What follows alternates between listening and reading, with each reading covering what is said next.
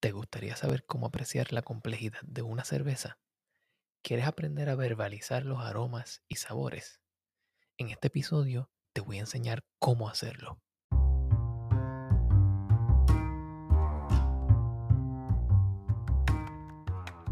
Bienvenidos al Food Engineer Podcast, un podcast dedicado a la exploración de alimentos y bebidas fermentadas.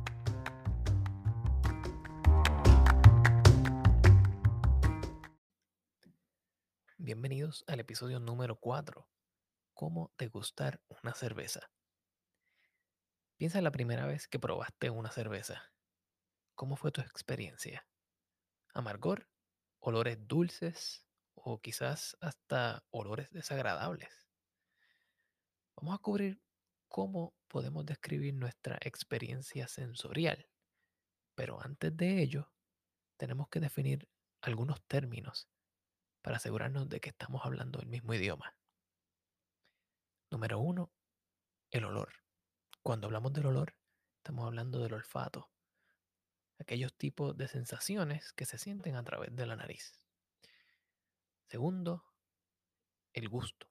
Cuando hablamos del gusto nos, nos referimos al sabor en la boca, en el paladar. Tercero, el retrogusto. El retrogusto son esa combinación de sabores que se sienten luego de que eh, se consume o se traga la comida. Cuarto, sabor. Y esta es una que comúnmente se malentiende o se malinterpreta. Sabor es la combinación de olor y gusto. Así que cuando hablamos del sabor de una cerveza, estamos hablando de esas características eh, del olfato y características del gusto e inclusive características del retrogusto. Y por último, como quinto término, tenemos que saber lo que son sabores o sensaciones trigeminales. Se les llama así por el nervio trigémino.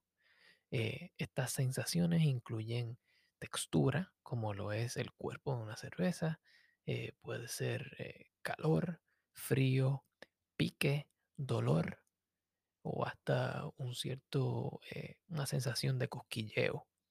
Así que algunas bebidas, algunas comidas incluyen muchos de estos sabores o sensaciones trigeminales. Ahora vamos a prestarle un poco de atención a cada uno de estos elementos que te acabo de mencionar para que cuando pruebes una cerveza puedas describir y verbalizar cada una de estas sensaciones. Empecemos con el gusto. El gusto se define como cinco sabores básicos o cinco gustos básicos. Estos cinco gustos son el dulce, el salado, el agrio, amargo y el umami. Este último, el umami, es básicamente una sensación eh, de sabor intenso, de llenura, que normalmente relacionamos con ciertas comidas como lo es eh, la carne de res, los hongos, el queso parmesano. Todos estos alimentos proveen al paladar esta sensación eh, única de, llenura y de satisfacción. Algunos, algunos alimentos que contienen un alto sabor o un alto gusto de umami son también los doritos, eh, el, adobo, como el adobo Goya, que contiene un tipo de sal, eh, el cual es rica en umami, eh, que también se le llama en inglés MSG, y todas estas tienden a ser un poco distintas de los cuatro sabores básicos que te acabo de mencionar, el dulce, salado, agrio y amargo. Por ende, se categorizan en su propio, su propio gusto. Y es necesario decir que científicamente ha sido comprobado eh, que tenemos sensores en nuestro paladar, en nuestra lengua, que pueden identificar ese tipo de sabor.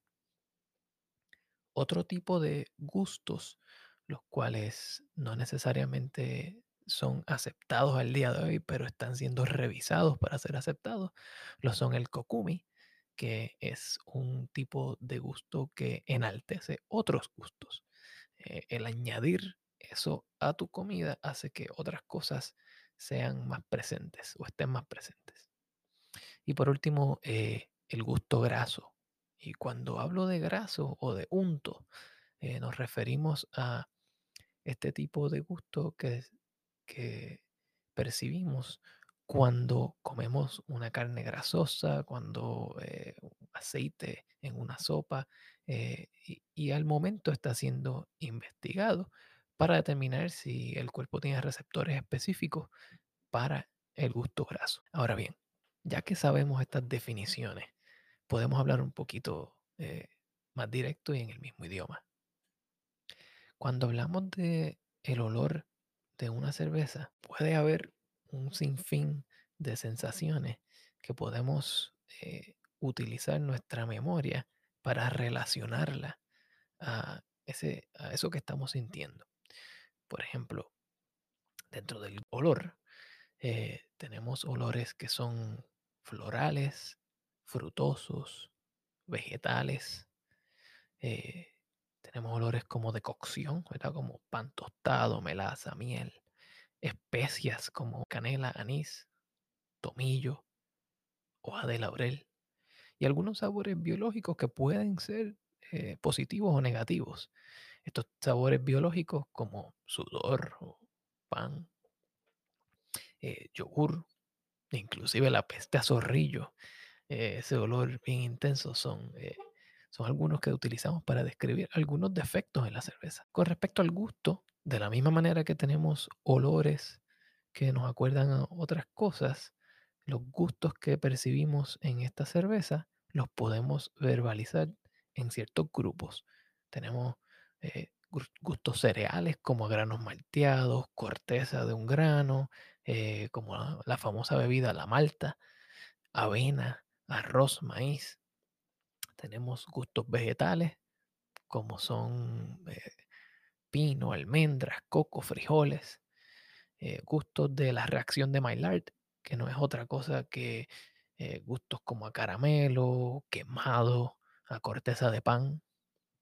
Y también tenemos unos gustos que se relacionan más con unos sabores aromáticos, como a frutas, vegetales, y algunos de ellos negativos, como a plástico, como, como a una guardapa de caballo o a sudor animal. También tenemos eh, retrogusto, que no es otra cosa que una combinación de los compuestos volátiles que una vez están en tu boca, pasan a la cavidad nasal y ahí son de nuevo eh, identificados por el cuerpo.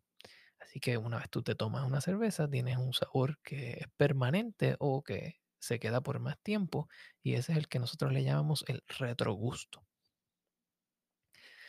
Ya que sabemos todo esto, eh, vamos a hablar un poco más de cómo degustamos una cerveza. Al degustar una cerveza, tenemos que fijarnos, número uno, en su apariencia. ¿Qué color tiene esa cerveza? ¿Es un amarillo pálido? ¿Es un color dorado? Tiende al cobre, al ámbar, rojizo, marrón, hasta negro. La espuma, la espuma de la cerveza es un indicador muy importante eh, de algunos estilos.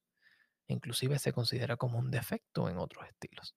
Así que cuando hablamos de la espuma, vamos a estar hablando del color de esa espuma, si es blanco, si es color hueso, si es un tanto amarillento o hasta marrón. En algunas cervezas que son eh, fermentadas o añejadas con fruta, esa espuma puede ser hasta color rojo. Entonces a la espuma vamos también a fijarnos en la densidad de esa espuma, cuánto tiempo está en tu vaso, ¿verdad? La estabilidad de esa espuma y también cómo la espuma se va marcando en el borde del vaso según vas tomando la cerveza. Por último, en, dentro de la apariencia, vamos a fijarnos en la translucidez. La translucidez de la cerveza no es otra cosa que cuánta luz pasa a través de ella. Pero nosotros tendemos a referirnos como claridad.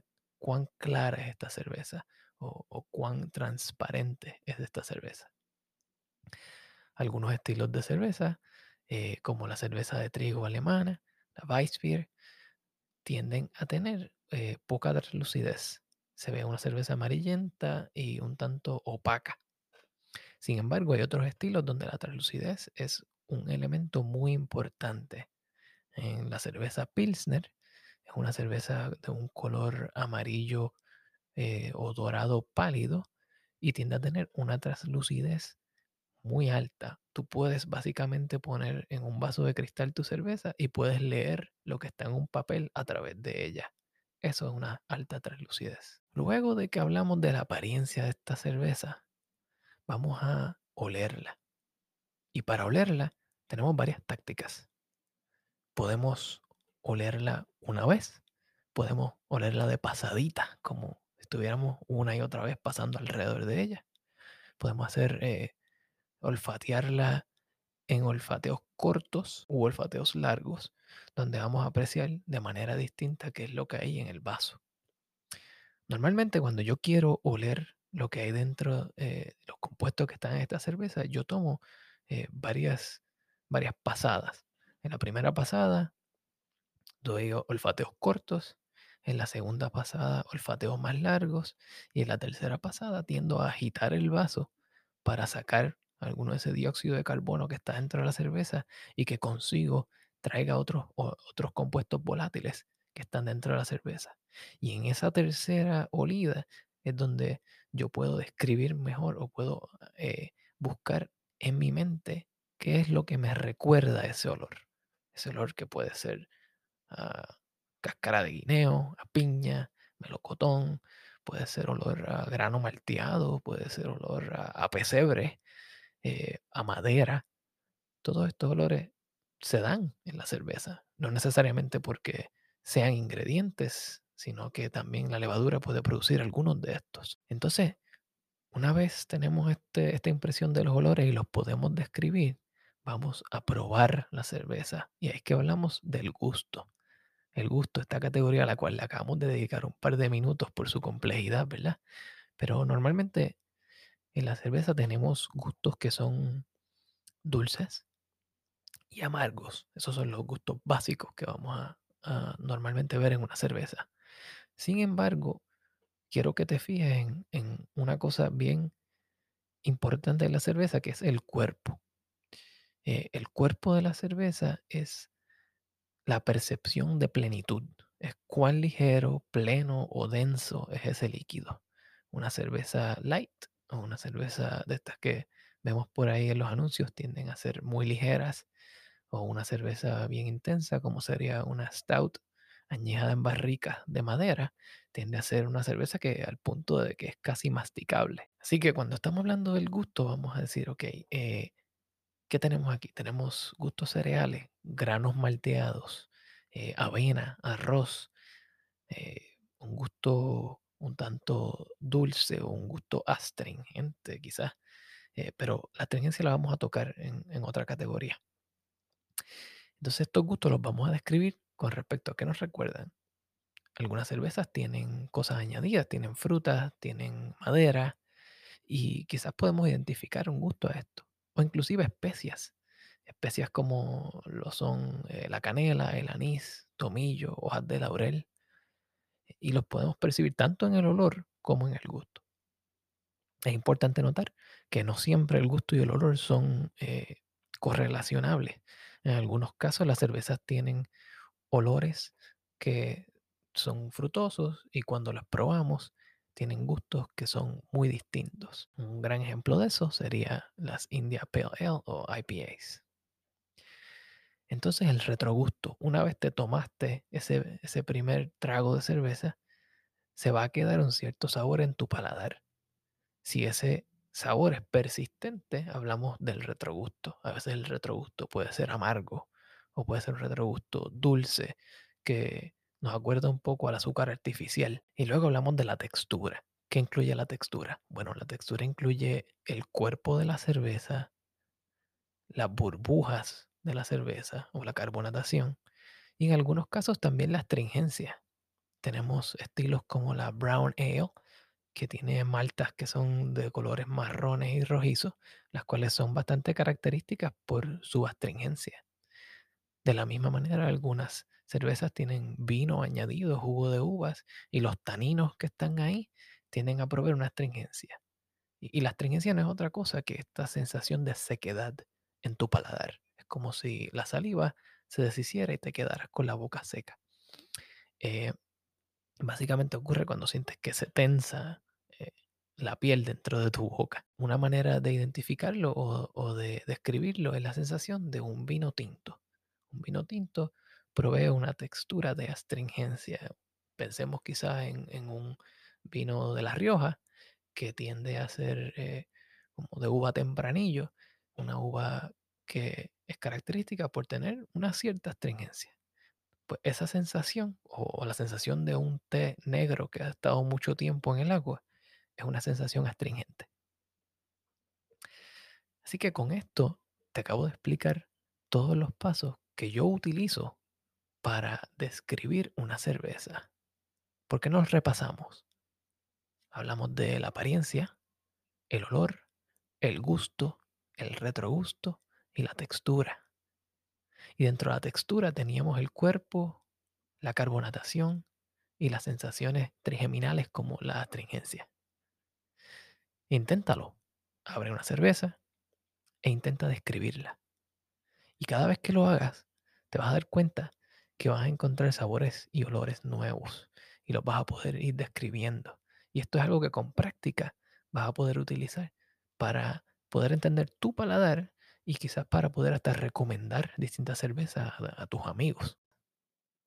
Si tienes dudas, preguntas o comentarios, Puedes conseguirme en las plataformas sociales principales como The Food Engineer Podcast.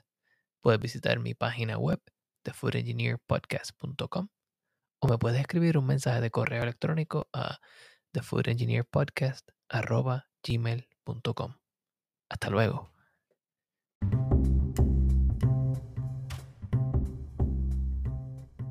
Quiero agradecerle al señor Cristóbal Colón por su apoyo durante la producción de este episodio.